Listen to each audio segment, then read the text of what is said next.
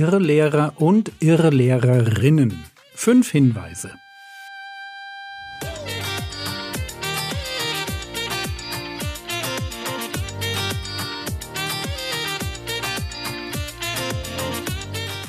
Theologie, die dich im Glauben wachsen lässt. Nachfolge praktisch dein geistlicher Impuls für den Tag. Mein Name ist Jürgen Fischer und heute geht es um christliche Strömungen, die ich meide. In den letzten beiden Episoden habe ich euch Ideen präsentiert, wie man sich vor Irrlehre schützen kann. Im Zentrum stand dabei das eigene Nachdenken, die Beschäftigung mit der gesund machenden Lehre des Herrn Jesus und eine gesunde Skepsis vor emotionaler Beeinflussung. Ich möchte heute einen Schritt weitergehen und auf christliche Strömungen zu sprechen kommen, die ich meide. Und ich meine dabei nicht Sekten wie die Zeugen Jehovas, die Mormonen oder ganz aktuell Shinchonchi. Es ist irgendwie klar, dass man sich von solchen Einflüssen fernhält, weil die schon von ihrer Lehre her nichts mehr mit dem Evangelium oder mit Christentum zu tun haben.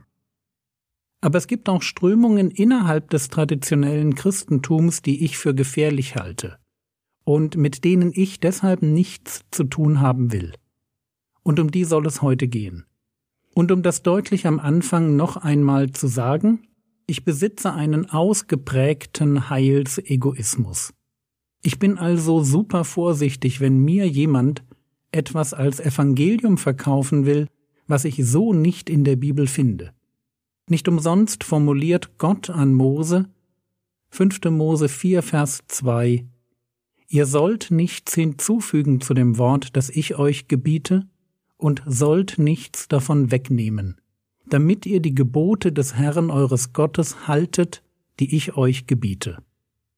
Also bei welchen Strömungen werde ich vorsichtig? Wo ziehe ich mich zurück und bekomme, nennen wir es einmal, geistliche Beklemmung?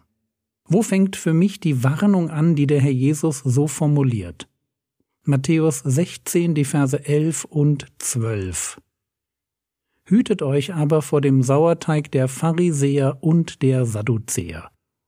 Da verstanden sie, dass er nicht gesagt hatte, sich zu hüten vor dem Sauerteig der Brote, sondern vor der Lehre der Pharisäer und der Sadduzäer. Fangen wir mal mit den Pharisäern an. Was zeichnet einen Pharisäer aus?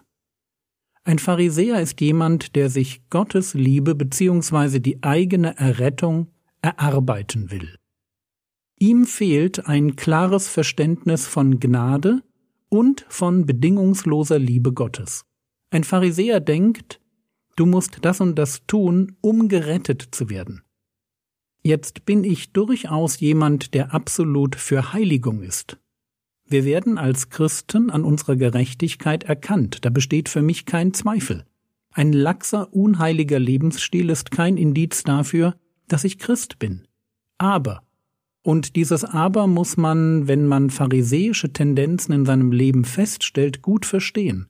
Aber es ist ein gewaltiger Unterschied, ob ich aus Dankbarkeit für meine Errettung und aus Liebe zu meinem Retter einfach mal mein ganzes Leben in seinen Dienst stelle, oder ob ich denke, dass meine Hingabe dafür sorgt, dass Gott mich irgendwann einmal retten wird.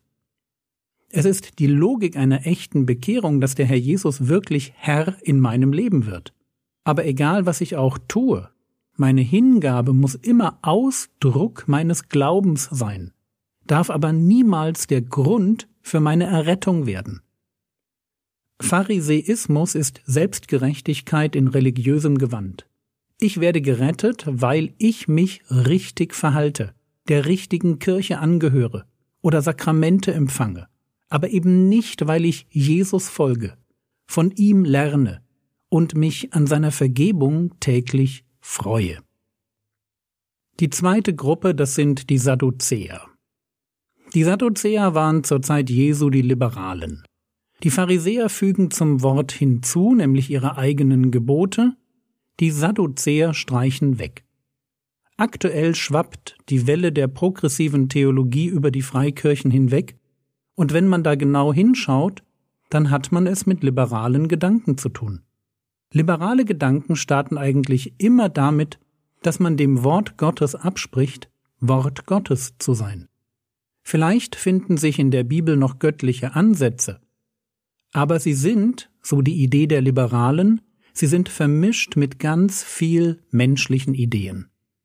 Und dieser Blick auf das Wort Gottes führt dann dazu, dass man Bibeltexte gegeneinander ausspielt, dass man unliebsame Wahrheiten streicht, dass man Heiligung nicht mehr ernst nimmt und dass am Ende sogar zentrale Aussagen des Evangeliums, Dinge wie die Menschwerdung Gottes, die Jungfrauengeburt, das Sühneopfer Jesu am Kreuz, die Auferstehung oder ein jüngstes Gericht, dass solche zentralen Aussagen des Evangeliums aufgegeben werden.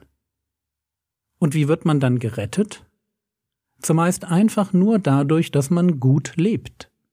Mit dem Evangelium, das die Apostel gepredigt haben, hat das jedoch nichts mehr zu tun. So, das waren die Pharisäer und die Sadduzäer. Eine dritte Gruppe, die Magier.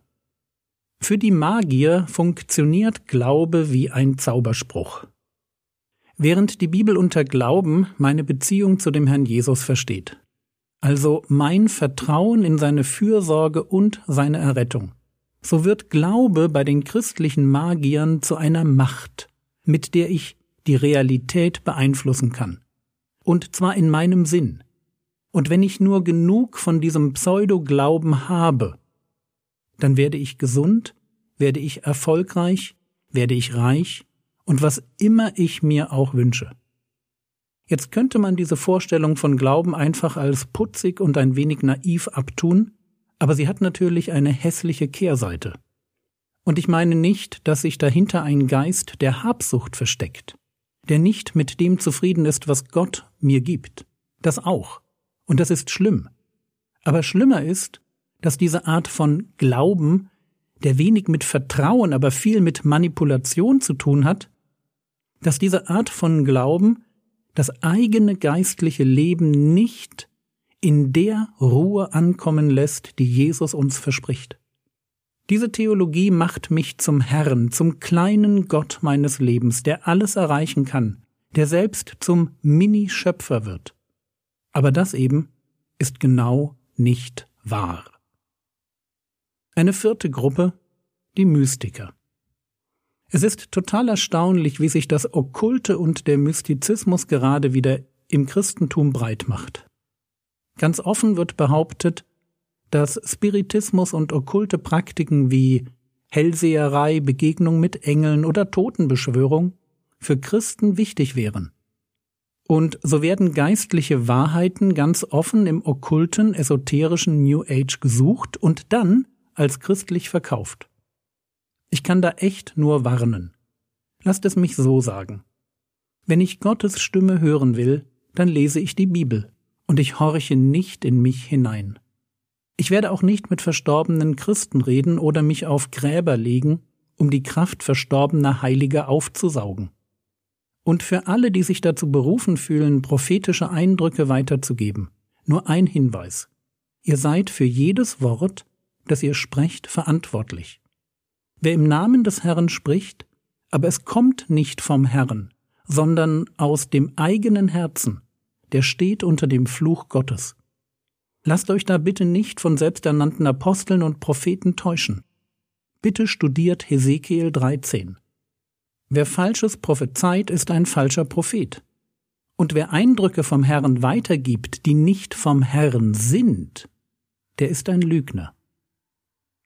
So, das sind jetzt vier Strömungen, die mich persönlich sehr vorsichtig werden lassen, weil sie, soweit ich es sehe, klar der Bibel widersprechen und für den Glauben eine echte Gefahr darstellen. Es gibt weitere Strömungen, die ich meide, wie zum Beispiel den Neo-Judaismus. Das sind Christen, die eine falsche Liebe zum Sabbat und anderen Geboten des alten Bundes haben, die eigentlich in Jesus ihre Erfüllung gefunden haben. Aber für diese Episode muss ein kleiner Überblick reichen. Und deshalb ein Wort zum Schluss. Was alle Irrlehre eint, ist der Gedanke, dass Jesus alleine nicht genügt. Der Pharisäer will Jesus und seine guten Werke. Der Sadduzäer will Jesus und den Zeitgeist. Der Magier will Jesus und ein gutes Leben. Der Mystiker will Jesus und wundersame Erfahrungen. Immer geht es darum, dass Jesus alleine nicht genügt, um in der Fülle anzukommen. Aber darf ich am Ende Paulus zitieren? Kolosser 2, die Verse 8 bis 10. Seht zu, dass niemand euch einfängt durch die Philosophie und leeren Betrug nach der Überlieferung der Menschen, nach den Elementen der Welt und nicht Christusgemäß.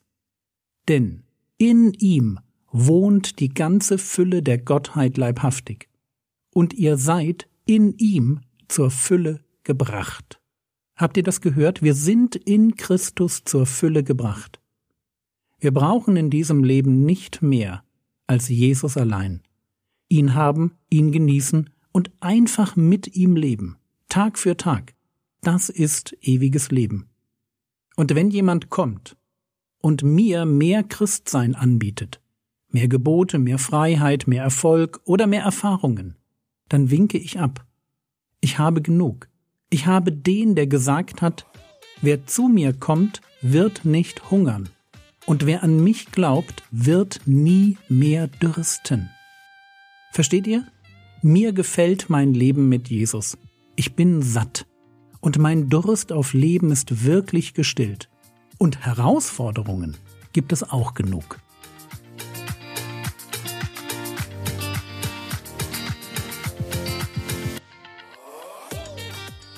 Was könntest du jetzt tun? Du könntest darüber nachdenken, wo du vielleicht in der Gefahr stehst, komischen Strömungen auf den Leim zu gehen. Das war's für heute. Alle Skripte zu den Episoden finden sich auf frogwords.de und in der App. Der Herr segne dich, erfahre seine Gnade und lebe in seinem Frieden. Amen.